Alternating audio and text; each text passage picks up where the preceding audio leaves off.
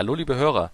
Bei der Aufnahme und das vorab als Info gab es leider leichte technische Probleme und zwar äußert sich das insofern, dass es bei meiner Tonspur leichte Rückkopplungen gibt. Ich habe zum Glück nicht so einen hohen Redeanteil in der Folge, sodass das hoffentlich nicht zu sehr ins Gewicht fällt. Und bei der nächsten Folge kriegen wir das auf jeden Fall wieder besser hin. Insofern sorry an der Stelle und ich hoffe, ihr habt trotzdem Spaß bei der neuen Folge des Mobile Zeitcast Podcasts.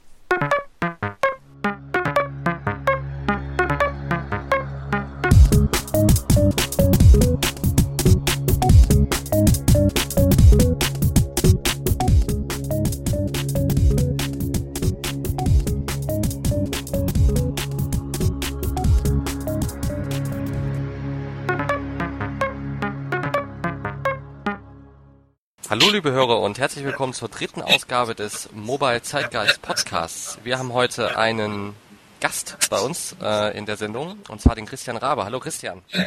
Hallo Paul. Und bevor wir mit dem Thema einsteigen, stell dich doch unseren Hörern erstmal kurz vor. Wer bist du, was machst du und warum gesellst du dich heute zu uns? Ähm, ja, ich bin der Christian Rabe, ähm, einer der vier Gründer von den Dynamo Partners. Wir sind eine Mobile Consulting Firma und ähm, helfen großen Firmen, kleinen Firmen ähm, das Thema Mobile besser zu verstehen ähm, und ähm, hier auch ähm, Fortschritte zu machen und ähm, alle möglichen Produkte und ähm, Features und Funktionen, die so ein Mobile Service haben kann, zu optimieren und zu verbessern, um halt auch in Zukunft äh, erfolgreich damit mit dem Thema Mobile durch die Welt zu gehen. Und das Thema Mobile ist ja noch ein relativ junges, deswegen ist es immer eine spannende Frage. Wie hat es dich zu dem Thema gebracht? Ähm, das ist schon eine ganze Weile her. Ähm, ich bin jetzt, glaube ich, seit den Feature-Phones damals, wo es noch Java-Spiele äh, auf grün-schwarz-Bildschirm, äh, auf äh, ein kleinen Telefon gab, äh, zum Thema Mobile gekommen und hatte meine ursprünglichen ersten Kontakte äh, bei der Firma Yamba hier in Berlin und ähm, bin dann dem Thema Mobile ähm, treu geblieben und seitdem das Wissen immer weiter vertieft und auf vielen verschiedenen Stationen in, in Firmen und auch eigenen Gründungen ähm, dem, das Thema weiter verfolgt und jetzt halt als Mobile Consultant versuche ich anderen Leuten zu helfen, das Thema besser zu verstehen. Okay, dann bist du ja wirklich seit, seit Anfang an mit dabei. Äh, das ist lustig, von, von Jamba-Leuten hört man wirklich öfter in der Branche. Da scheint äh, scheint für viele der Startpunkt gewesen zu sein oder ein wichtiger Punkt auf jeden Fall. Es war ein großer, großer Durchlauf Hitze an Personal, vor allen Dingen in Berlin. Ja, okay, gut. Also direkt wollte ich jetzt nicht sagen, aber das kann ich mir wirklich vorstellen. Ähm, ja, bestimmt auch eine mega spannende Zeit, ne? Wie schnell das nach oben ging und wie schnell es auch wieder ein bisschen bergab ging. Genau, genau.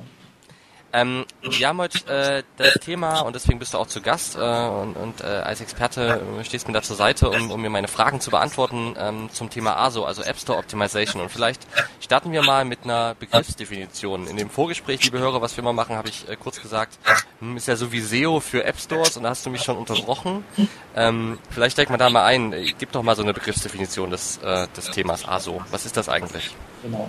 Ähm, also es ist nicht ganz SEO, es sind ähnliche Prinzipien, aber doch äh, unterschiedliche Methoden, wie das Ganze funktioniert. Und, und, deswegen halte ich eigentlich nichts davon, wenn man das irgendwie mit SEO vergleicht.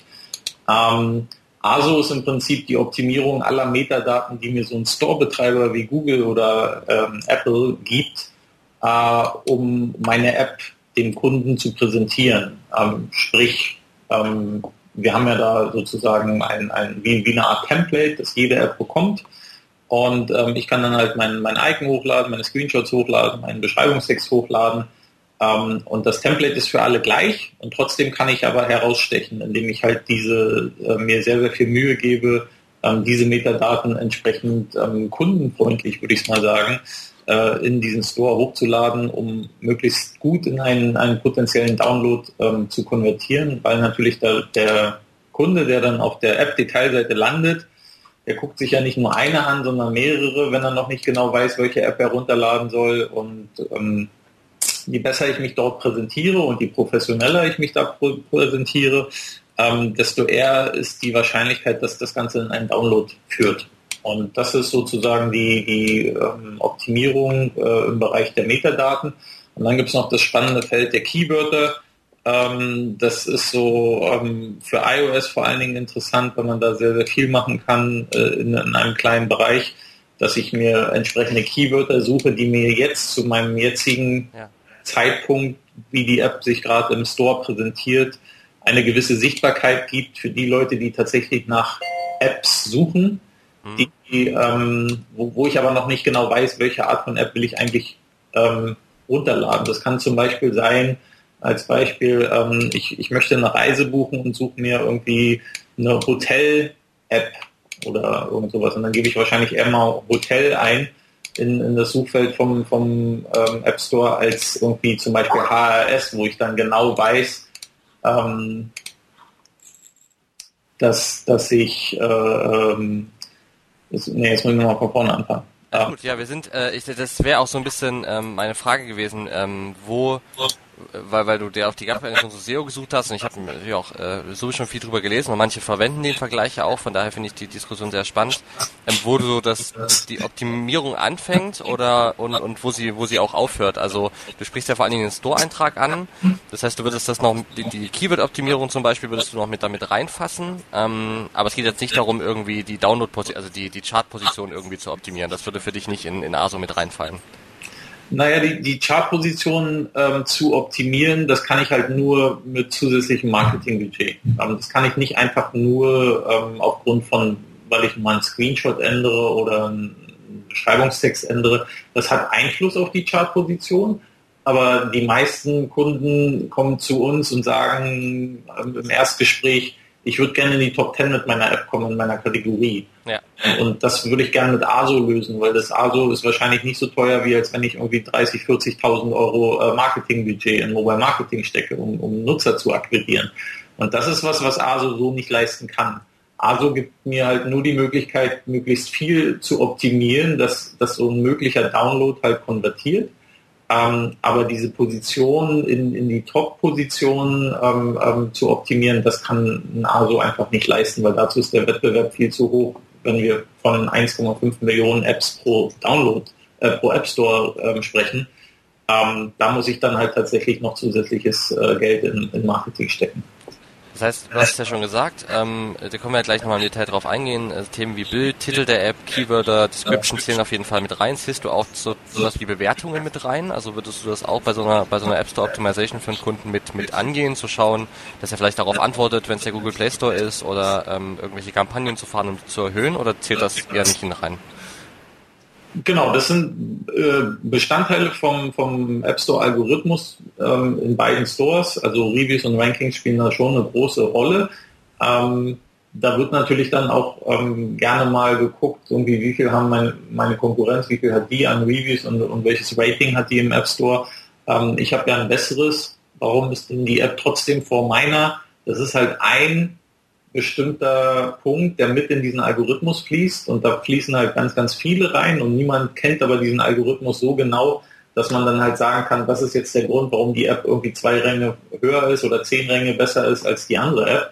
Ähm, es ist aber wichtig und ein wichtiges Thema, was man ähm, sozusagen ähm, sich anschauen sollte, möglichst viele gute Reviews zu kreieren von seinen Nutzern. Und da ähm, dann halt auch wirklich darauf achten, dass man halt nicht nach China geht, einen Service nimmt und äh, 10.000 Euro überweist, um gefakte Reviews zu kreieren, sondern halt wirklich versucht, ähm, das Thema Review in der App vernünftig zu, zu implementieren. Das heißt, ich suche mir einen Moment, äh, in dem der Nutzer etwas Positives gemacht hat oder eine, eine, eine was heißt das Positives, eine positive Nutzererfahrung erlebt hat. Und ähm, anschließend frage ich ihn nach, nach Review ähm, der App, ob, ob er nicht irgendwie einen positiven Kommentar dazu hinterlassen kann. Das kann ich auf sehr, sehr vielfältige Art und Weise machen. Ähm, und ich kann es ganz dumm machen und einfach nur das Apple oder Google ähm, Interface hochpoppen lassen, ähm, was so die, die günstigste und schnellste Lösung ist, aber oftmals nicht die beste. Und die schlechteste Lösung bei dem Thema ist halt tatsächlich dann ähm, direkt nach der App-Öffnung, der, der initialen App-Öffnung nach dem Install zu fragen, ähm, möchtest du die App nicht reviewen und, und ein Rating geben? Ähm, weil da kenne ich die App noch gar nicht und weiß noch gar nicht, ob sie gut ist oder schlecht ist. Ähm, und das ist der sinnloseste Zeitpunkt eigentlich zu fragen nach sowas. Ja, sondern du würdest das äh, nach einem, habe ich jetzt richtig verstanden, und das macht ja auch durchaus Sinn, nach einem, nach einem positiven Erlebnis, wenn ich die App schon länger benutze, dabei Spaß habe oder irgendwie was, was gewonnen habe vielleicht oder irgendwie gerade bei einem Spiel ein Erfolgserlebnis hatte, an die Stelle die, die entsprechende, ähm, die entsprechende Nachfrage stellen. Ich sehe in letzter Zeit auch öfter Apps, die so eine Weiche einbauen, ähm, dass man erst in der App die, die Bewertung quasi abgibt und dann entweder in den App Store geleitet wird, wenn es positiv ist, oder auf irgendein Formular, wenn es negativ ist. Ähm, ist das auch ein Thema, was sich, was sich so ein bisschen durchsetzt, da noch mehr Arbeit reinzustecken? Ja, durchaus. Genau davon spreche ich ja, dass das die verschiedenen Möglichkeiten sind, ähm, mit, mit, mit Nutzerfeedback umzugehen oder das zu filtern oder überhaupt zu erzeugen.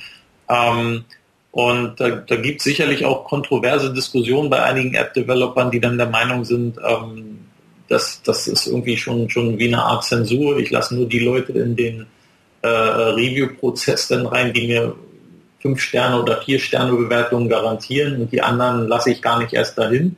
Ähm, aber der App Store oder beide App Stores sind fast eigentlich so gestrickt, dass ich als Developer eigentlich immer bloß schlechte Karten habe und maximal auf, auf Kommentare reagieren kann, aber nicht proaktiv irgendwie was verhindern kann. Und das ist eine Möglichkeit, die mir das tatsächlich dann äh, ermöglicht, ähm, schlechtes Feedback nicht in den Store zu leiten, sondern in, in meine anderen Feedback-Kanäle zu leiten, um dann halt mit dem Nutzer auch vielleicht sogar an einer 1 zu 1 Kommunikation zu arbeiten. Ähm, warum hat er denn da ein Problem und wie kann ich das lösen? Ähm, das lässt sich sehr gut bei kleineren Apps machen. Wenn ich höhere Nutzerzahlen habe, ist das dann sicherlich ein Thema, das ich irgendwie anders äh, prozessmäßig erfassen muss. Ähm, aber das ist durchaus eine, eine, Sache, die sehr, sehr wichtig ist, weil ähm, einmal schlechte Reviews und Ratings im, im, App Store, die stehen halt da und mit denen muss ich leben. Und wenn ich zu viele davon habe, muss ich mir halt überlegen, ähm, was mache ich jetzt mit der App, weil ähm, drei Sterne und weniger ist für viele Nutzer oft ein Problem, dann überhaupt schon den Download auszuführen, weil sie dann lieber nach einer App gucken, die vielleicht eine bessere Bewertung hat. Ist das so, kann man so eine so, so gewisse Abfallpunkte finden, so sagen, über vier Sterne ist richtig gut, zwischen vier und drei hm, ist okay und unter drei wird es kritisch? Kann man sowas allgemeingültig sagen? Naja, also allgemeingültig kann man maximal das sagen, was wir so als Feedback von unseren Kunden bekommen und die sagen halt im größten Teil ähm, 4.0 Bewertungen, Ratings äh, im Durchschnitt ähm, sieht man auch eine deutlich höhere Konver Konvertierung in den Download. Ähm, alles, was da drunter ist, ähm, geht dann halt entsprechend in, in, der Conversion Rate wieder runter. Ja. Und, also das sollte so das Ziel sein, eine App im Store zu haben, die Minimum 4,0 ähm, als Bewertung hat. Was ja wirklich eine Herausforderung ist, ne? weil um eine Ein-Stern-Bewertung wegzukriegen, muss ich ein paar Fünf-Sterne-Bewertungen reinholen. Exakt, deswegen also. sollte man halt wirklich äh, auch gucken, ähm, dass, dass die App natürlich auch möglichst bugfrei ist und das Produkt an sich halt auch den Nutzer überzeugt. Gibt es denn so äh, Erfahrungsunterschiede, das ist nochmal ein spannendes Thema zwischen den äh, verschiedenen Plattformen da, dass du sagst, irgendwie iOS oder Android-Nutzer sind, sind da deutlich positiver, bewertungsfreudiger, da ist es einfacher, die Leute zu aktivieren? Man sieht, ähm, dass in Android ist es deutlich einfacher, Reviews und Ratings zu erzeugen, aufgrund des Prozesses, wie, wie das in Android hinterlegt ist von Google. Ähm, das ist deutlich einfacher als bei iOS. Ähm, deswegen haben auch viele Apps und viele Spiele eine Faktor 10, teilweise sogar noch mehr höhere Anzahl von Reviews. Ähm, das lässt sich auch leichter in den, den Nutzerprozess integrieren, weil ich muss die App dafür nicht verlassen. Es geht ein Pop-up auf, ich muss da bloß die, die, die entsprechenden Sterne anklicken und kann noch was dazu schreiben. Dann geht es wieder zu und dann ist das äh, Review- und Rating-Prozess äh, durchlaufen. Äh, währenddessen ich bei iOS aus der App rausgeleitet werde, in den Store geleitet werde, dort mich vielleicht neu identifizieren muss, weil ich da schon lange nicht mehr drin war, muss eventuell mein Passwort eingeben oder meinen Finger nochmal über den Scanner laufen lassen. Ähm, und dann waren das jetzt schon so viele Schritte, dass ich eigentlich schon gar keine Lust mehr habe, beziehungsweise dann müsste ich dann wieder zurück in die App, auch per Hand. Das wird sozusagen nicht automatisch zurückgeroutet. Ähm, das ist ein, sehr, sehr unschöner Prozess, der es natürlich bei iOS auch noch mal deutlich schwerer macht, eine, eine relativ gute Anzahl an Reviews zu bekommen. Generell, was, was die, die die Durchschnittswertung von Reviews angeht oder Ratings, ähm, ist Deutschland schon ein Land, ähm, da gab es auch mal eine Studie dazu, ähm, wir, wir werten im Durchschnitt Apps mit Minimum 0,5 Sternen weniger als alle anderen Länder. Also der Deutsche tut sich da wieder äh, hervor als eher Grandler und, und Meckerer ja, äh, gegenüber allen anderen Ländern. Und das ähm, sieht man, glaube ich, auch, wenn man eine App international im Store hat, dass alle anderen Länder etwas besser performen im, im Review- und Rating-Bereich, als äh, das Deutschland dann im Durchschnitt tut.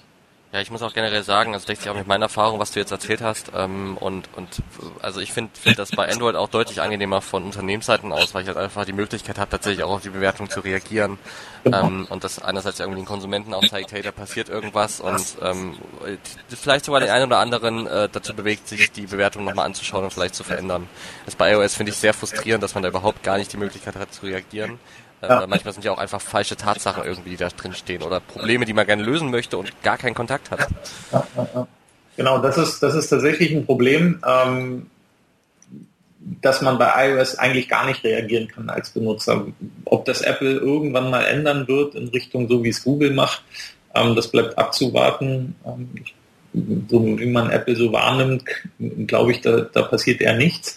Ähm, ähm, ja, damit muss man dann als Developer leider leben und versuchen dann halt in der App irgendwie andersartig Möglichkeiten fürs Feedback zu geben, dass man dem Nutzer vielleicht in den Settings nochmal einen Punkt gibt, wenn du Probleme hast, wende dich hier über das Formular oder hier die E-Mail-Adresse ist irgendwie unsere Feedback-URL oder man weist auf, auf Twitter, Facebook und so weiter hin, wo man halt sozusagen für den Nutzer auch erreichbar wäre ob der Nutzer das nutzt, ist eine andere Frage, aber zumindest habe ich schon mal die Option geschaffen, ihm, ihm einen Weg zu geben, mit mir zu kommunizieren als Developer, wenn das gewünscht ist. Wir, wir wissen aber auch, dass ähm, das sieht man ja auch im App Store, wenn man sich so die Reviews durchliest. Ähm, es kommen sehr selten qualitativ hochwertige Reviews dabei rum.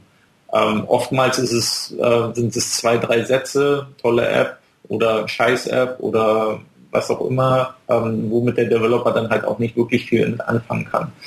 Ähm, da wünsche ich mir manchmal tatsächlich eher so die Möglichkeit, vielleicht auch im, im Web ähm, Reviews zu generieren, ähm, ähnlich wie es zum Beispiel bei Amazon ja möglich ist, wo durchaus sehr, sehr, sehr gute Reviews zu einzelnen Produkten vorhanden sind, auch in einer großen Menge, die dann halt natürlich auch viel, viel deutlicher wieder in in einen Download-Prozess äh, führen würden, weil einfach die Nutzer viel besser und mehr beschrieben haben, was, was kann die App oder warum habe ich mir die App installiert und warum bin ich damit zufrieden.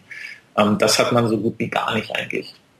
Ja, warte mal, ja, bei, ja, okay, bei Google. Bei Google finde ich, ich habe schon das Gefühl, dass, dass Android da deutlich weiter ist. Ähm, äh, da kann man ja auch die einzige Nützlichkeit der einzelnen Bewertungen noch zumindest nochmal bewerten und dann werden die auch ein bisschen danach sortiert, habe ich das Gefühl. Ähm, genau. das, geht, das geht bei Apple ja auch gar nicht. Letzte Frage zu dem Thema Bewertungen.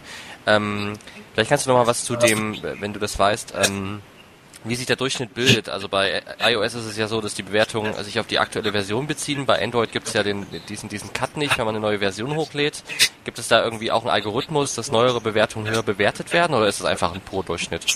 Nee, das würde ja keinen Sinn machen, dass neue Bewertungen eine höhere, höhere Wertung haben als ältere. Ähm, also ich gehe sehr schwer davon aus, dass es ein Durchschnittswert über einfach alle Bewertungen ist. Ja, man könnte ja schon sagen, eine Bewertung, die jetzt irgendwie vier Jahre alt ist, bildet, äh, hat eine App-Version bewertet, die, die mittlerweile 20 Mal geupdatet wurde und wo auch viele Fehler ausgemerzt wurden.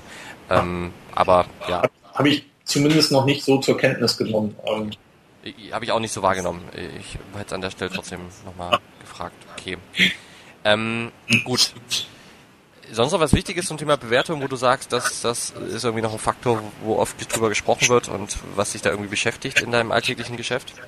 Naja, es kommt halt oft die Frage irgendwie nach, ähm, wie, wie kann ich da irgendwie, kann ich irgendwas tun, was, was sozusagen nicht ganz legal ist oder in der Grauzone ist, ohne dass ich es mir mit Apple und Google verderbe. Ähm, da kann ich halt nur wirklich sagen, ähm, da würde ich die Finger von weglassen, weil A, kommt sowas immer raus, irgendwo. Ähm, dann habe ich zumindest PR-mäßig einen, ziemlichen Trouble, wenn ich eine größere Firma bin und meine Nutzer würden das, glaube ich, auch nicht toll finden. Ähm, von daher bin ich immer der, der Meinung, man muss gucken, dass das Produkt gut ist und dass ähm, ich die Möglichkeit innerhalb der App meinen Nutzern biete, ähm, Reviews zu hinterlassen. Ja, und am Ende des Tages hilft das ja auch kein weiter. Ich meine, wenn das Produkt nicht gut ist, dann ist der Kunde auch enttäuscht, wenn er es runterlädt und dann hilft mir auch die vorher gefakte Bewertung irgendwie nichts aus. Also soll man doch lieber wirklich jeden Cent, da bin ich voll bei dir, an das Produkt stecken, anstatt da irgendwie ein Luftschloss drumherum zu bauen, was am Ende das Versprechen auch gar nicht halten kann. Ja, das ist richtig, aber du hast natürlich auch die, die Herausforderung, oder die haben ja viele Startups dann irgendwie, das Produkt ist neu, keiner kennt's, ähm, ich ich habe jetzt nicht irgendwie so viel Geld, dass ich äh, äh, mir 100.000 Downloads irgendwoher äh, äh, akquirieren kann in den normalen Mobile Marketing Kanälen. Ähm, meine App steht da im Store mit null Bewertungen und neue Reviews, was tue ich? So, und dann geht, gehen ja genau diese Gedanken los und da sollte man halt ähm, eigentlich tunlichst von, von ablassen und versuchen, ähm, das anders aufzubauen. Bewertung ist ein wichtiger Faktor. Ähm, was ist denn so, äh, vielleicht können wir mal einfach chronologisch so ein bisschen durchgehen, von oben nach unten bei den App Store Einträgungen. Was, was ist denn der Titel? Äh, da kann man ja auch, äh, das ist ja so der erste Gedanke, wenn man eine App hochlädt, okay, ich gebe halt der App den Namen meines Unternehmens, äh, weiß ich nicht, Marke X. Ähm, aber da gibt es ja auch viele Unternehmen, die, die gewisse Begriffe und Keywords in den Titel nochmal reinnehmen. Ähm, welche Rolle spielt der Titel bei, bei, der, bei der Optimierung? Naja, alles, was im Titel steht auf beiden Plattformen, ist halt ähm, ähm, Keyword-relevant oder wird indexiert. Das ist bei, bei, bei Apple sind es ein paar mehr Zeichen, da kann ich maximal 255 Zeichen äh, als Titel nutzen. Das sollte ich aber nicht tun, weil das halt natürlich total nutzerunfreundlich ist, wenn ich da so einen langen Titel äh, wähle und das von Apple meistens im Review-Prozess dann auch abgefangen wird ähm, mit der Bitte um einen kürzeren Titel. Ähm, Nichtsdestotrotz gelingt es einigen Developern äh, immer wieder äh, auch mit längeren Titeln und mit sogenannten Keyword-Stuffings ähm, durchzukommen. Ähm, das ist dann nochmal ein bisschen schade in diesem Review-Prozess. Ähm, Google hat es ein bisschen intelligenter gelöst. Die lassen einfach nur 30 Zeichen maximal zu als App-Titel und in den 30 Zeichen sollte man eigentlich auch die Möglichkeit haben, jede Art von App-Titel unterzubringen. Ähm, und ähm, ja, man, man sollte halt irgendwie vorher gucken, ähm, ist das ein Begriff, der vielleicht irgendwie schon existiert und belegt ist, aufgrund von 1,5 Millionen Apps. Ähm, ich habe letztens irgendwie auch wieder äh, einen App-Titel gesehen, da gab es dann schon irgendwie ähm, aus einer Kategorie, aus einer anderen Kategorie nochmal eine App, die sowohl im Web als auch im App Store relativ ähm, ähm, gut angesiedelt war. Und wenn ich dann halt irgendwie mich nur unterscheide mit zwei, drei Buchstaben, ähm, dann ist das vielleicht nicht der beste Titel äh, für, für, für eine App, den ich wählen sollte. Ähm, man kann Keywörter dann zupacken zu einem, zu einem Titel, da würde ich aber immer dazu raten, das macht halt nur Sinn, wenn diese Wörter dann halt auch einen, einen sinnvoll beschreibenden Titel ergeben. Also einfach nur irgendwie, ähm, was, was könnte man nehmen? BVG, Tram, Bus, S-Bahn, Flugzeug, das ist ein, kein schöner Titel. Ja. Da sind dann zwar Keywörter drin, nach denen sicherlich gesucht wird, aber dafür habe ich dann eigentlich eher das Keywordfeld bei iOS wo ich das ähm, ähm, reinbringen kann. Und dann würde ich versuchen, eher einen beschreibenden Titel äh, zu wählen. Was kann denn die App? Also oder was ist der, die, die größte Funktion in der App? Ähm, zum Beispiel bei der BVG, wenn es dann halt um Tickets kaufen gehen würde, weil das irgendwie ähm, eine, super Funktion wäre beispielsweise, dann könnte man die durchaus in den Titel mit reinbringen. Ähm, kann man sagen, welchen Faktor der, der Titel spielt? Also äh, wie viel effektiver ein Keyword, was im Titel ist, irgendwie ist, im Vergleich zu, wenn ich es in das Keyword-Feld oder in die Description packe? So ähm, erfahrungsgemäß? Naja, bei iOS ist der Titel äh, oder alles, was im Titel steht, ist genauso gleichbedeutend wie, wie im Keyword-Feld eigentlich. Ähm, da gibt es jetzt, glaube ich, keinen großen Faktor X, der äh, da entscheidender ist, dass ich das eher im, im Keyword, äh, im, im App-Titel unterbringen sollte bei Android ähm, ist es schon ein bisschen, ein bisschen wichtiger, dass es im, im, Titel steht. Oder wenn es im Titel steht, hat es ein größeres Ranking-Result, als äh, wenn ich es im Beschreibungstext habe. Ähm, aufgrund dessen, dass der ganze Beschreibungstext einfach bei Google indexiert wird und ich natürlich nicht zu allen Wörtern, ich, ich, ich kann zu allen Wörtern ranken, aber ich kann nicht zu allen Wörtern gut ranken. Mhm. Und alles, was im Titel steht, hat, dem bemisst Google dann halt eigentlich auch schon ein bisschen mehr Wert hinzu. Ähm, bei Google ist es dann tatsächlich da, muss ich dann halt mich auf vier, fünf ähm, Keywörter, zu denen ich gut ranken will, im Beschreibungstext explizit nochmal äh, ähm, also darauf optimiere ich dann eigentlich. Und im, im Titel habe ich aufgrund dieser 30 Zeiten eigentlich gar nicht so viel Platz, noch zusätzliche Wörter mit unterzubringen und, und schon gar nicht viele. Hm, Im Vergleich zum Titel, die Description, äh, kann man ja durchaus ein bisschen, bisschen mehr noch machen, mehr Zeichen, Formatierungsmöglichkeiten teilweise auch. Was sind da so die, die Tipps, die du da deinen Kunden an die Hand gibst? Ähm, was kann man da alles tun, außer natürlich auch Keywords platzieren, logischerweise? Ja, bei, also bei iOS kann ich versuchen, so viel Keywords zu platzieren, wie ich will. Das wird momentan für den App Store nicht indexiert. Es hat natürlich eine, eine Wirkung im Web nochmal, ähm, eine kleine. Okay, das muss bei iOS auch jeden, jedes Keyword, ähm, das ist auch ein guter Tipp, und jedes Keyword, was in, ich irgendwie haben will, auf jeden Fall zu den Keywords packen. Das reicht nicht, wenn es in der Script steht, weil das nicht indiziert wird. Okay. Und ähm, das ist so, so äh, bei, bei, bei der Description sollte ich eigentlich versuchen, einen möglichst guten Text zu schreiben für Leute, die sich mehr über diese App informieren wollen und diesen Text lesen wollen.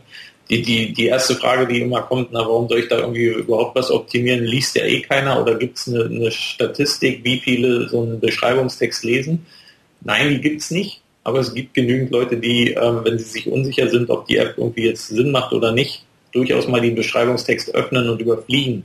So, und wenn ich da natürlich dann irgendwie einen Text drin habe, der nicht auf den Punkt kommt oder der ähm, einfach ähm, die gesamten 4000 Zeichen, die ich da eingeben kann, ähm, ähm, ausnutzt, das ist zu viel Information, so viel möchte keiner lesen, um einen Entschluss zu fassen, ist die App was für mich oder nicht. Man kann den Text formatieren, in, in, bei Google sogar mit HTML-Text, sprich ich kann irgendwie Buchstaben fett machen und, und unterstrichen machen und schräg stellen. Ähm, davon sollte man auch durchaus bei einigen Elementen Gebrauch machen, weil das die Lesbarkeit des Textes einfach erhöht.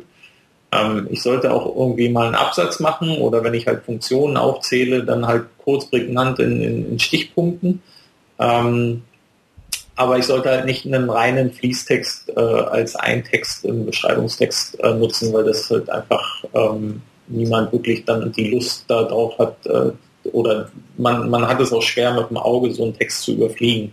Und ähm, dann schließt man wahrscheinlich eher wieder den, den Beschreibungstext und guckt nochmal äh, bei der anderen App, die man auch irgendwie interessant gefunden hatte, ob die nicht irgendwie vielleicht sinnvoller ist. Und schon hat man den Nutzer im App zumindest auf der Detailseite wieder verloren. Ähm, von daher ähm, auch bei, bei Google macht es auch keinen Sinn, auch wenn der ganze Text indexiert wird, mit, mit 4000 Zeichen zu arbeiten. Äh, man sollte immer gucken, dass man sein Produkt bestmöglich beschreibt, die einzelnen Funktionen bestmöglich beschreibt ähm, und, und das in, in, einer möglichst kurzen, knackigen Form, so, wie, so gut wie es möglich ist und den Text halt immer wieder mal anpassen, wenn, wenn ich halt ein Produktupdate, neue Funktionen, neue Features drin habe, dass, dass das dann immer noch alles stimmt dass man da nochmal drüber liest und, und möglicherweise dann halt auch den Text nochmal anfasst. Das ist im Prinzip so die, die Basics für, für so einen Beschreibungstext. Und ein wichtiger Faktor kann ich mir jetzt vorstellen, ähm, sind ja wahrscheinlich auch tatsächlich dann die Bilder, ne, die in die, die man in den App Store zum ähm, hochladen kann und der Konsument entsprechend sieht und die ja auch in den App Store Einträgen der jeweiligen Stores, egal ob es mobil oder auf dem Desktop, ähm, in, in, in großen Platz einnehmen. Genau. Ähm, ich denke mal, das wird auch das sein, wo, wo man am meisten oft optimieren kann, wenn ich mir so manche App Store-Einträge anschaue. Genau, also man, man, wir sind ja alle irgendwie doch eher visuell geprägt als textlich.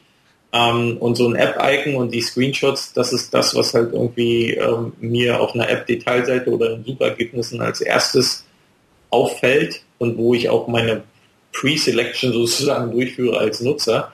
Ähm, schlechtes App-Icon, da würde ich wahrscheinlich eher nicht auf die Detailseite gehen und dann vielleicht auch nicht die Screenshots sehen, währenddessen mich ein, ein gutes App-Icon vielleicht sogar schon neugierig macht und mich vielleicht sogar schon zum Download bewegt, wenn es ein gutes äh, Spiel zum Beispiel ist und das Icon sieht schon verdammt gut aus, dann probiere ich das wahrscheinlich eher aus. Screenshots sind da äh, genau das Gleiche. Ähm, zeige mir einen Screenshot, der mir sozusagen auf den ersten Blick erklärt, was du mir als Developer hier zeigen willst oder erklären willst. Und da, da ähm, das schaffen selten ähm, App-Developer auch im, im, gleich im, am Anfang, dass, dass die Screenshot-Auswahl so gestaltet ist, ähm, dass sie A logisch ist, mir die Funktionen erklärt, die, äh, die, die die App in diesem Screenshot sozusagen darstellt und das gelingt mir meistens auch nicht einfach nur mit dem reinen Screenshot, sondern mit zusätzlichem Beschreibungstext. Ähm, das wäre meine Frage tatsächlich auch gewesen, weil das sehe ich, ähm, das sieht man ab und an, aber tatsächlich relativ selten. Die meisten laden wirklich Screenshots da hoch. Ist das, würdest du aber auch wahrscheinlich in den meisten Fällen eher empfehlen, eben ähm, in irgendeiner Art und Weise erklärende Texte damit reinzuschreiben, vielleicht ein Smartphone darzustellen und da drüber oder daneben ähm, nochmal ein bisschen Text dazu. Weil nur mit Screenshots kann man ja, wenn es jetzt kein Spiel ist, äh, meistens nichts anfangen. Selbst bei Spielen wird es schwierig, nur ein Screenshot äh, die, die Funktion des Spiels zu erklären. Also ich habe da so ein paar äh, Screenshots mir mal rausgesucht, die, die, wo, wo ich selber nicht wüsste, was, wo, wo geht, worum geht es in dem Spiel. Ähm, ja, ähm, zusätzlich beschreibender Text bei Screenshots hilft halt einfach zu erklären, warum habe ich diesen Screenshot ausgewählt und was will ich dir damit sagen? Ähm, und warum solltest du dieses Spiel oder diese App runterladen? Weil ähm, bloß weil da eine bestimmte Funktionalität vielleicht sichtbar ist, da draußen gibt es so viele Nutzer, die irgendwie noch nicht so mobilaffin sind wie wir jetzt vielleicht, die sich sowas herleiten können und die gucken dann auf so einen Screenshot und denken sich so, ja, keine Ahnung, ist das jetzt sinnvoll, ist das nicht sinnvoll, vielleicht ist das Design auch nicht so irgendwie ansprechend gerade ähm, oder ein schlecht gewählter Ausschnitt einfach. Ähm, das, das kann man sehr, sehr gut auch AB testen, ähm, um die Conversion da entsprechend ähm, nach oben zu treiben ähm, in so einem Download. Und ähm, ich würde immer mit beschreibenden, kurzen, prägnanten Sätzen nochmal den Screenshot halt zusätzlich ähm, ähm, aufwerten.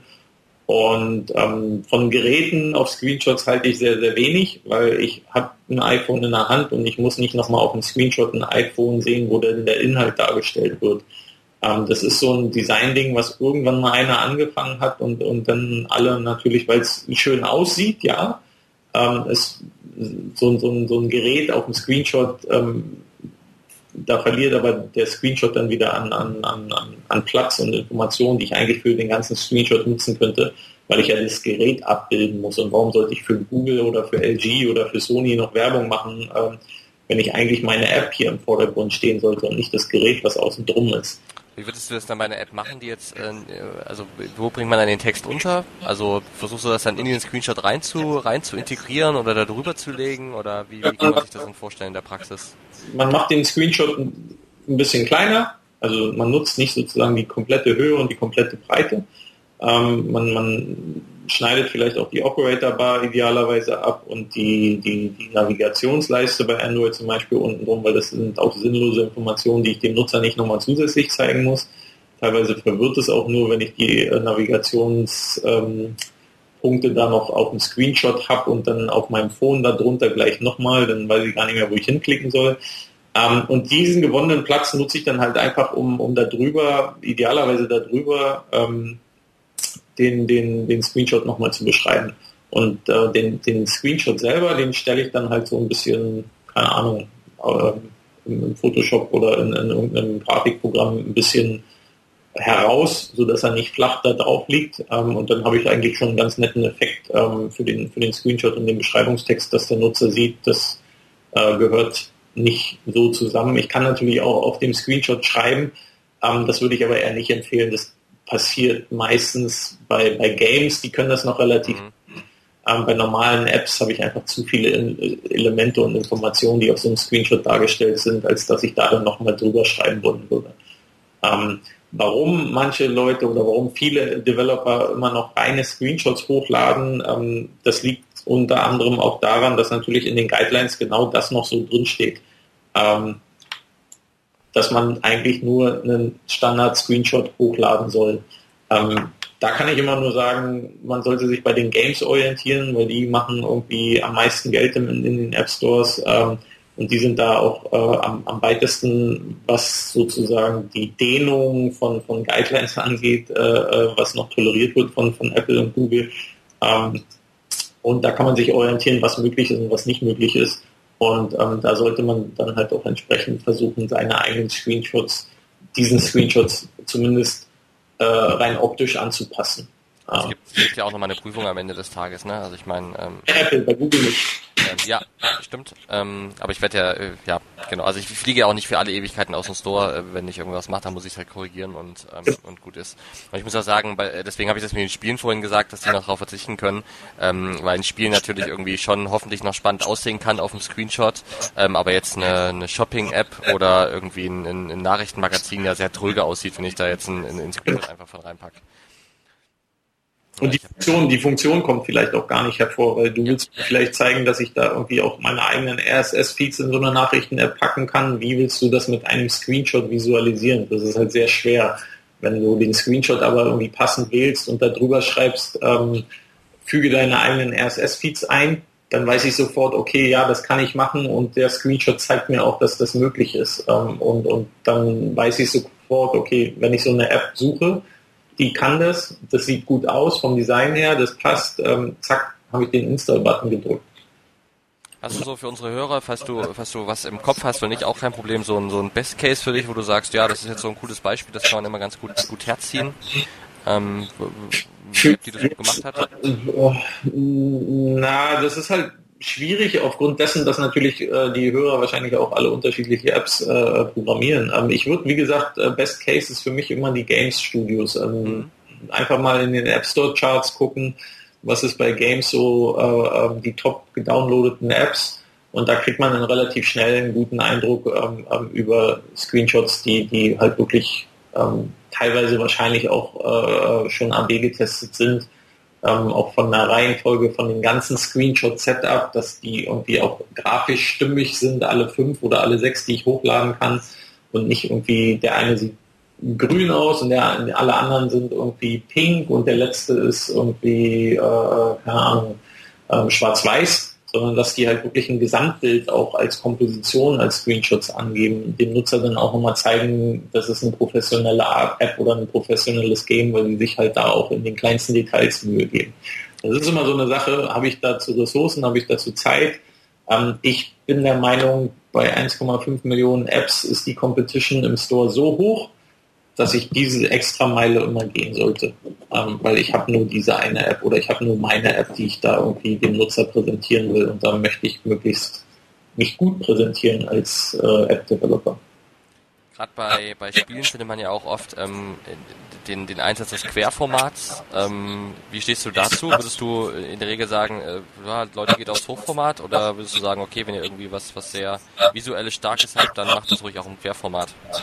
Mm, das, das würde ich davon abhängig machen, ähm, auf welchem Gerät der Screenshot angezeigt wird. Sprich, ähm, wenn ich ein Tablet habe, da ist der Store insgesamt auch größer und dann macht es Sinn, natürlich irgendwie die, die, die Grafiken auch ähm, äh, horizontal äh, äh im Store darzustellen. Währenddessen ich auf dem Smartphone, wenn ich dort die App runterlade, würde ich immer für hochformatige ähm, Screenshots tendieren, einfach weil das auch aus der Bewegung vom, vom Daumen, wenn man halt nach links und rechts scrollt äh, durch die Screenshots, ähm, das einfach bildschirmfüllend ist und ich auf diesem Bildschirm einfach mehr Informationen darstellen kann, als wenn ich oben und unten einen riesengroßen schwarzen Balken habe und in der Mitte, in der Mitte befindet sich dann halt dieses Bild in, in horizontalem Format.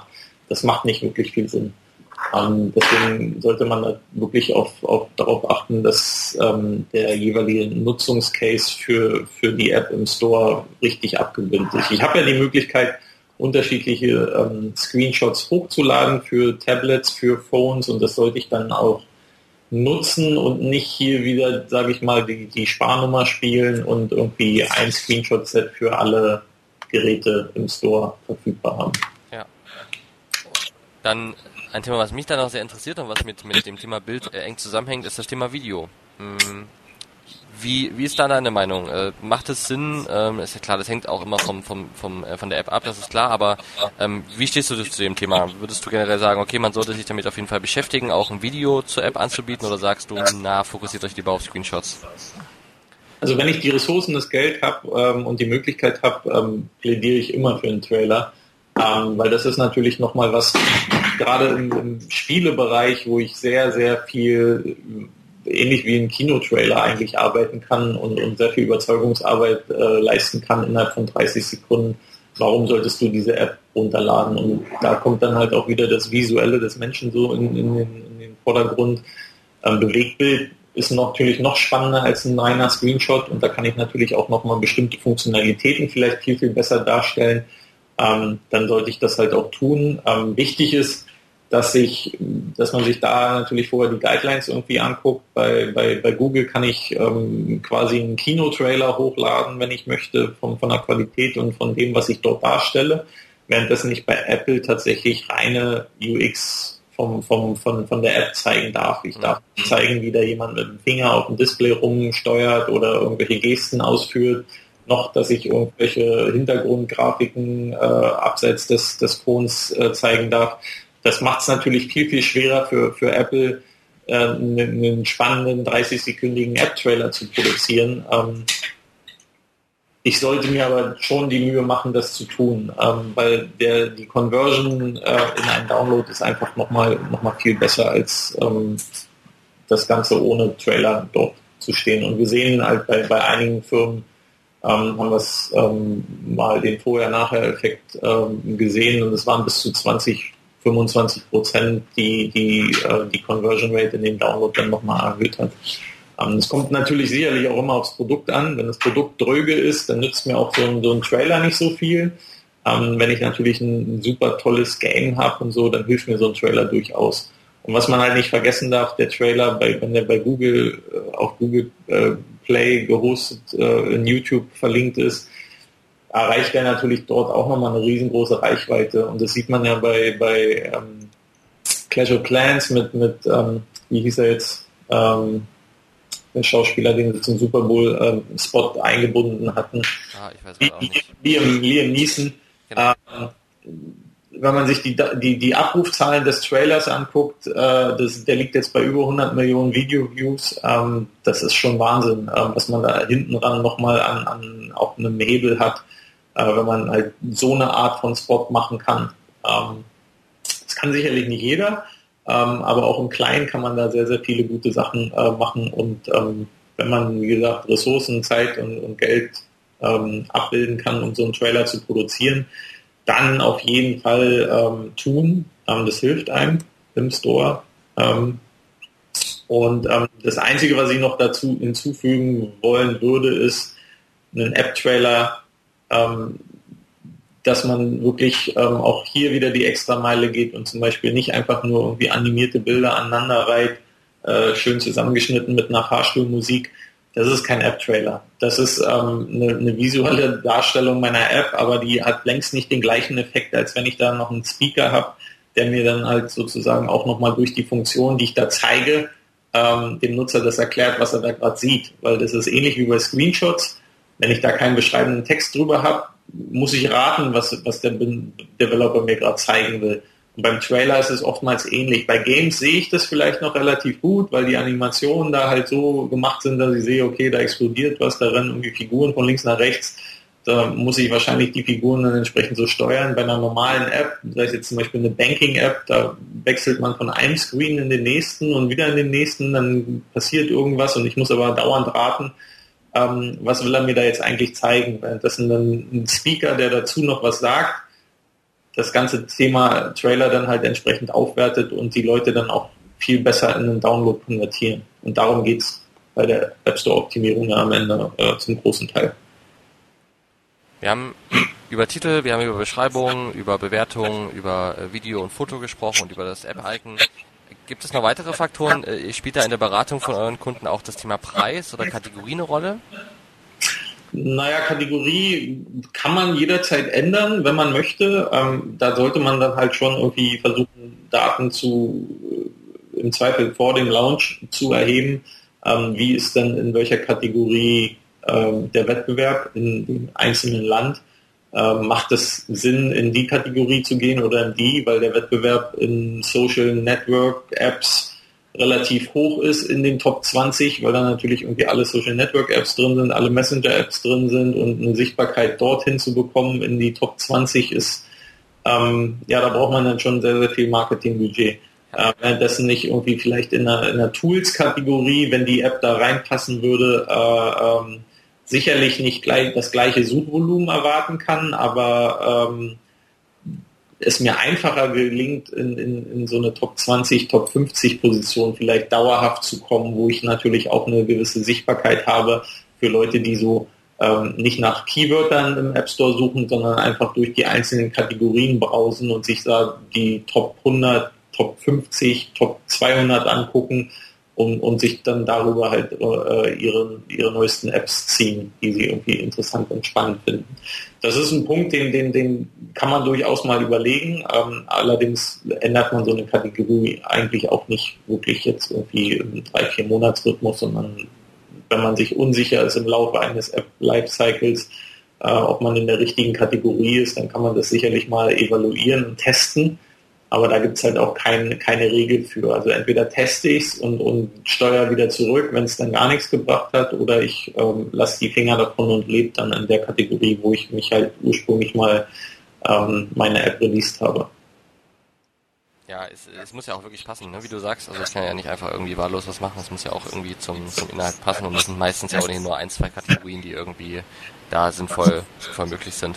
Genau, ich würde ja mein Bier auch nicht in der, äh, im Supermarkt neben die, neben die Haarmilch oder in, äh, in der Brotabteilung platzieren, um es zu verkaufen. Ja, hat noch niemand probiert. ja, aber auch aus Gründen wahrscheinlich auch nicht so. Ähm, weil wenn ich als Nutzer durch den Supermarkt gehe, dann weiß ich, okay, hier stehen die, die, die Genussmittel, da stehen irgendwie die Cornflakes äh, in dem Gang und dann erwarte ich halt auch kein Bier in dem Gang entsprechend. Auch, und, auch, auch wenn Bier für manche Menschen ja ein Grundnahrungsmittel ist, gehört es nicht neben das Brot. Das, das, ist, das ist nochmal ein anderes Thema, genau. Äh, und der Preis? Äh, ist das, ist das in euren Beratungen äh, auch oft ein Faktor bei Bezahl-Apps, dass man sagt, ähm, irgendwie man redet auch über Preismodelle oder ist das eher eher was, was, äh, wo sich die Kunden dann auch gar nicht gerne reinreden lassen? Die Fragen kommen durchaus. Ähm, das ist aber dann eher wieder ein strategisches Thema, ja. Ähm, was im App Store natürlich eine Rolle spielt, insofern, dass natürlich ähm, ein Großteil der Menschen äh, nicht bereit sind, für Apps auch nur zwei Cent auszugeben. Weder bei In-App-Purchases noch bei ja, sozusagen Paid-Modellen, wo die App einfach drei Euro im Download kostet. Ähm, das ist so, woher jetzt der Ursprung da ist, ähm, das kann man gar nicht so genau sagen. In einigen Ländern funktioniert es ganz gut, in anderen wiederum eher, eher schlecht. Deutschland ist da wieder eher so ein negativeres Beispiel, ähm, dass Nutzer da nicht so richtig bereit sind äh, zu zahlen. Die Games-Leute kriegen das ganz gut hin noch, ähm, natürlich mit riesengroßen Aufwand. Ähm, jede Menge Nutzer zu erzeugen und ein Bruchteil von den Nutzern konvertiert dann halt in, in einen Paid-User, der In-App-Purchases durchführt. Ähm, generell haben es Paid-Apps sehr, sehr schwer im App Store. Das liegt aber auch unter anderem daran, dass ich halt ähm, nicht die gleichen Marketingmöglichkeiten habe, wie als wenn ich eine Free-App bin, ähm, weil ich für eine Paid-App relativ sehr, sehr hohe äh, Ausgaben haben muss, oder habe einfach, äh, bis dann Nutzer wirklich im, im, im Download äh, für eine Paid-App äh, landet, während ich natürlich kostenlose Apps viel, viel günstiger bewerben kann und dadurch natürlich auch, weil sie kostenlos sind, die Leute eher darauf aus sind, Apps auszuprobieren. Ähm, ob ein Demo-Modus irgendwann mal dieses Problem lösen würde, wage ich zu bezweifeln, ähm, aber wäre natürlich irgendwie mal eine Möglichkeit, das äh, herauszuprobieren. Ähm, aber da ähm, glaube ich, gehen Google und Apple eher andere Wege. Würde ich auch so wahrnehmen. Die, du, du sprichst ja auch von der Games-Branche und Thema Vorreiter und klar, logisch, für die ist ja das, die App das Geschäftsmodell dann in dem Sinne auch. Macht ja auch Sinn, dass die davon mit dabei sind. Nimmst du da so in, in letzter Zeit irgendwie so ein Wandel war und sagst, okay, früher haben sich vor allen Dingen jetzt die Games-Unternehmen damit beschäftigt und sind da relativ weit und jetzt ähm, stellt ihr irgendwie auch in eurer Kundenstruktur fest, dass das klassische Unternehmen da einen größeren Fokus drauf legen oder tut sich da eigentlich nichts? ähm, auf das Pricing einer App jetzt bezogen? Nee, äh, auf, generell auf ASO bezogen. Ähm, naja, das ist schon in der Wahrnehmung her so, ähm, dass es eigentlich durch alle Kategorien und durch alle äh, Bereiche geht und, und diese, dieser Service sozusagen nachgefragt wird, ähm, weil es halt auch nicht viele Menschen gibt, die praktische Erfahrungen haben, auch wenn es kein, eigentlich kein Rocket Science ist, aber ähm, die Leute lassen sich dann doch lieber von jemandem ähm, das Thema aufbereiten und, und in einem Workshop erzählen und nehmen da wahrscheinlich dann auch irgendwie für die, für die praktische Nacharbeit dann irgendwie mehr mit, als wenn sie ähm, auf Google ähm, die Suchmaschine gehen und da Themen nachlesen und ähm, diese Themen für sich selber bewerten müssen. Ähm, ich glaube, daran liegt so ein bisschen die Schwierigkeit, dass man natürlich eine, eine, eine sehr, sehr große Bandbreite an Informationen für App Optimization im Netz findet. Aber wenn man halt selber keine praktischen Erfahrungen hat, weiß man nicht, ähm, wie alt ist die Information, ist das immer noch gültig, ähm, hat sich da jetzt irgendwie schon wieder alles auf links gedreht. Gilt das auch für meine App? Ich meine, das ist ja auch eine... Gilt das für meine, ne? meine Kategorie in meinem, meinem App Store, ähm, weil es gibt ja dann auch wieder unterschiedliche Informationen für iOS und für Android. Ähm, von daher ähm, ähm, sehe ich da in den letzten zwei Jahren auf jeden Fall einen Anstieg, ähm, was so, so Nachfragen Richtung ASO äh, angeht. Das ist für uns natürlich nur ein, nur ein kleiner Teil unserer Leistung. Ähm, das ist für uns so ein bisschen das A und O, wenn jemand zum Beispiel im Marketing, ähm, im Mobile Marketing Geld ausgeben will, dann sollte er zumindest im, im ASO-Bereich ähm, alles glatt gezogen haben und alle Problemchen, die da so entstehen können, ähm, zumindest Best Practice mäßig versucht haben umzusetzen und dann erst Geld auszugeben im Mobile Marketing, weil natürlich, ähm, wenn ich meine Conversion Rate auf der App-Detailseite möglichst hoch gedreht habe und positiv optimiert habe, dass sich natürlich dann für die, für die, für die nachfolgende Marketingaktion ähm, doppelt auszahlt, weil äh, einfach auch mehr Nutzer, die ich da irgendwo einfange über irgendwelche Marketingaktivitäten, ähm, besser konvertieren als vorher. Ähm, was mir dann natürlich auch wieder hilft, weil es ein Zyklus ist, ähm, dass meine App in der Sichtbarkeit im Ranking steigt, weil ich einfach mehr Downloads habe und mehr aktive Nutzer, ähm, was dann am Ende des Tages wieder auch in, in, hoffentlich gute Reviews und Ratings umschlägt und so weiter und so fort. Also das ist so ein, so ein, so ein Kreislauf, der sich da irgendwie ähm, hoffentlich selbst befeuert, wenn er einmal angestoßen ist. Ja. Ich habe noch so zwei, drei Abschlussfragen und eine Frage hat jetzt auch mit ASO gar nicht unbedingt was zu tun, aber es interessiert mich immer und jetzt war ja auch gerade das, das Microsoft-Event wieder, wo, wo Microsoft ja auch im Mobile-Bereich wieder neue Geräte präsentiert hat. Welche Rolle spielt denn Windows Mobile äh, da jetzt ähm, und äh, glaubst du, dass sich das noch ändert? Ich hoffe, dass es sich ändert, weil ähm, ich fände es eigentlich ganz spannend, wenn man nicht nur diese zwei Player hat, sondern irgendwie vielleicht auch nochmal einen dritter frischen Wind reinbringt. Ähm, das Windows 10 als mobiles Betriebssystem sieht auch äh, ähm, relativ spannend aus. Ähm, wie sich das marktmäßig dann in den nächsten zwei, drei Jahren entwickelt, das ist ja leider mal so ein bisschen das Henne-Ei-Problem. Ähm, ich würde gern Windows nutzen, aber meine App XY gibt es da nicht oder funktioniert da nur rudimentär. Ähm, und der App-Developer stellt aber erst eine Version zur Verfügung, wenn mehr Nutzer da sind. Ähm, das, das beißt sich so ein bisschen irgendwie ähm, ich hoffe, das löst sich. Microsoft hat jetzt zwei sehr gute Geräte vorgestellt, die auch im Preis ziemlich attraktiv sind. Ähm, und da ja nicht jeder sich unbedingt das teuerste Android-Phone leisten kann und will und auch nicht das teuerste iPhone unbedingt leisten kann und will, ähm, sind es auf jeden Fall sehr gute Alternativen und ähm, am Ende telefonieren äh, kann man mit allen Telefonen. Ja, auch mit so einem alten äh, Feature-Phone. Genau. Ja. Ähm, aber in eurer täglichen Beratung würdest du jetzt sagen, habe ich jetzt so rausgehört, spielt das eine sehr un untergeordnete Rolle heute noch? Naja, große Firmen haben dann ähm, doch auch Windows Phone als Plattform ähm, schon erkannt und haben da sicherlich auch schon mal was gemacht.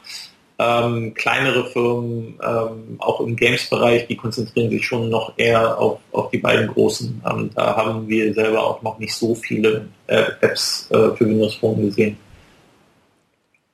Vielleicht nochmal so zum Abschluss, ähm, und ich bin mir sicher, das lässt sich voll schwer sagen und hängt von ganz vielen Faktoren ab, aber ähm, um sich auch selbst mal vielleicht zu benchmarken, äh, dass, dass man mal gucken kann, wenn man eine App im Store hat, wie performt die so, was sind denn gute ähm, Conversion Rates, ähm, die, die so eine App erzielen kann im Paid und auch im Free-Bereich, die ja sicherlich sehr unterschiedlich sind, die beiden Raten, ähm, wo man sagt, okay, das ist irgendwie eine, eine, Quote, die ist ganz gut und das ist eine Quote, da muss man auf jeden Fall was machen. Ähm, Sage ich ungern, einfach weil, weil so, eine, so eine Zahlen dann halt tatsächlich immer als Maßstab genommen werden und man vergisst dann halt irgendwie, das war mal eine App in, in einer Kategorie sonst wo in einem bestimmten Land und ähm, eigentlich vergleiche ich mich hier gerade mit einem, mit einem Game aus, was eine völlig andere Conversion Rate hat. Ähm, ich kann nur abschließend vielleicht dazu, um, um zu sagen, ähm, mittlerweile ist in beiden Stores sind, sind diese Zahlen ja messbar. Ähm, Google und Apple haben ja entsprechende Statistikdaten da äh, den Developern zur Verfügung gestellt. Und die würde ich mir natürlich angucken, äh, einen Ist-Zustand aufnehmen und von diesem Ist-Zustand äh, mit, mit AB-Testing ähm, diese Metadaten so gut zu optimieren, wie es irgendwie geht. Äh, da rede ich dann sozusagen vom App-Titel, vom Beschreibungstext, vom Icon, vom Screenshot und vom Trailer. Ähm, das kann ich mit AB-Testing halt äh, relativ gut optimieren. Äh, bei, bei den Keywörtern ähm, muss ich halt versuchen, dass ich eine, eine gute Sichtbarkeit für mein Keyword-Set erzeugen kann. Das heißt, jemand nutzt ein Keyword aus meinem Keyword-Set er, er weiß es nicht, dass, ich, dass meine App das benutzt, aber er sucht danach und meine App sollte dann im Suchergebnis äh, idealerweise besser als Platz 20 ähm, ranken. Dann tut das Keyword ähm, einen relativ guten Job äh, für meine App. Ob der Nutzer dann äh, meine App auswählt und downloadet, das hängt dann, dann natürlich wieder äh, davon ab, ähm, ob dieses Keyword sinnvoll gewählt ist für meine App. Also sprich, wenn ich irgendwie eine, eine Hotel-App habe und ich habe als Key Keyword Tiernamen und jemand sucht nach einem Tiernamen, wird er sich wahrscheinlich relativ gering äh, eine Hotel-App installieren. Aber wenn das halt irgendwie thematisch passt und meine App ist da auf Platz 5, und vor mir sind irgendwie noch drei andere Hotel-Apps und mein Icon sieht aber schon so toll aus, dass die meisten Nutzer dann zuerst darauf klicken. Ähm, dann kann ich natürlich da auch jede Menge Downloads irgendwie äh, äh, installieren, äh, erzeugen. Und ähm, das ist so ein bisschen das, was ich irgendwie langzeitlich ähm, beobachten würde und optimieren würde, sprich diese, diese Conversion Rate in den Download. Ähm, selbst wenn ich da 30 oder 40 oder 50 Prozent mal erreicht habe, vielleicht ist ja rein theoretisch sogar noch 5 Prozent mehr drin, indem ich da nochmal das verändere oder da nochmal das teste. Ähm, bei, bei manchen Apps ist vielleicht bei 25 schon der, der, der Höchststand erreicht, bei 25 Prozent Conversion Rate. Ähm, das, das muss man aber selber rausfinden. Und das ist sicherlich auch eine Frage dessen, ähm, wie viele Ressourcen und wie viel Zeit ich habe und wie viel Geld ich habe, um, um da so eine Sachen halt anzustoßen. Viele sagen sich dann halt so, ach nee, das mache ich einmal im Jahr irgendwie neue Screenshots oder nicht mal. Ich, ich habe die gleichen Screenshots noch wie vor, vor zwei Jahren drin. Ähm, das würde ich so heutzutage nicht mehr machen, weil einfach der Wettbewerbsdruck zu groß ist im, im App Store. Und manchmal hilft es ja auch, wenn man einfach vielleicht gar keine neuen Features äh, in der App hat, aber trotzdem versucht irgendwie das App-Icon mal auszutauschen, ähm, ähm, weil das vielleicht einfach schon zu sehr bekannt und zu viel Sichtbarkeit erzeugt hatte und die Leute dann sozusagen schon die nächste App nehmen, weil sie wissen, na, die App kenne ich schon, die habe ich schon mal ausprobiert. Und wenn ich das Icon dann halt mal ein bisschen abändere und ein bisschen frischer mache, vielleicht ist der eine oder andere Nutzer dabei, der dann sagt, irgendwie, oh, die scheinen sich ja irgendwie entwickelt zu haben, ich habe die vor einem Jahr mal angeguckt, vielleicht probiere ich die App nochmal aus, irgendwie sowas in der Richtung. Das ähm, kann man und sollte man halt ähm, probieren. Christian, ich hatte fast schon befürchtet, dass du keine konkreten Zahlen hast. Am Ende hast du ja doch so ein bisschen äh, was gesagt. Ähm, trotzdem, trotzdem vielen Dank. Ich wäre ein schlechter Host, wenn ich nicht gefragt hätte. ähm, ich habe mir auch was gedacht, dass es natürlich von, von vielen Faktoren abhängig ist und da kann man wahrscheinlich mehr mit kaputt machen, wenn man da irgendwie falsche, falsche Erwartungen auch schürt. Das ist ja bei vielen Themen so. Ähm, zum Abschluss ähm, erstmal äh, erstmal vielen Dank für die für das äh, für, für die vielen Infos, die du hier so so offen teilst. War wirklich super spannend ähm, und sehr interessant. Ähm, zum Abschluss kannst du gerne noch mal sagen, wo man dich so findet äh, und auch wie man natürlich euer Unternehmen findet, ähm, wenn man da den Kontakt sucht. Naja, ähm, also wir sitzen in Berlin mit unserem Office hier in der Torstraße 33, ähm, haben ein Office in Köln und ein Office in Warschau. Ähm, Im Internet sind wir zu finden unter www.dynamopartners.com. Mich selbst findet man ähm, auf Twitter. At Christian Rabe ist der Twitter-Name, dem man dann irgendwie folgen kann. Ähm, ja, und ansonsten sicherlich auf, auf diversen Konferenzen ähm, in, in, in, diesem Lande oder auch in Europa äh, zu entsprechenden Themen wie App Promotion, Marketing. Ähm, da sind wir meistens auch dann vor Ort und, und treffen entweder unsere Kunden oder halt äh, andere Firmen, die dann in, in, vielen Bereichen Unterstützung brauchen, weil die Themen doch sehr, sehr komplex sind und ähm, sehr oft ähm, ähm nicht intern ähm, gelöst werden können oder optimal gelöst werden können. Christian, wie gesagt, vielen Dank und liebe Hörer, äh, vielen Dank fürs Zuhören. Ihr habt ja gehört, wie schwierig es ist, an gute Bewertungen zu kommen. Ähm, von daher freuen wir uns über äh, möglicherweise 5-Sterne-Bewertungen äh, zu unserem Podcast. Den kann man natürlich auch bewerten. Ansonsten empfehlt uns weiter. Wenn ihr irgendwie Feedback zu der Folge habt, äh, schreibt uns auf Twitter, auf Facebook, ähm, per E-Mail unter dem Blogbeitrag, wie ihr mögt. Wir freuen uns auf jeden Fall darüber. Und ansonsten bis zum nächsten Mal. Danke, Christian. Okay, tschüss. Tschüss. tschüss.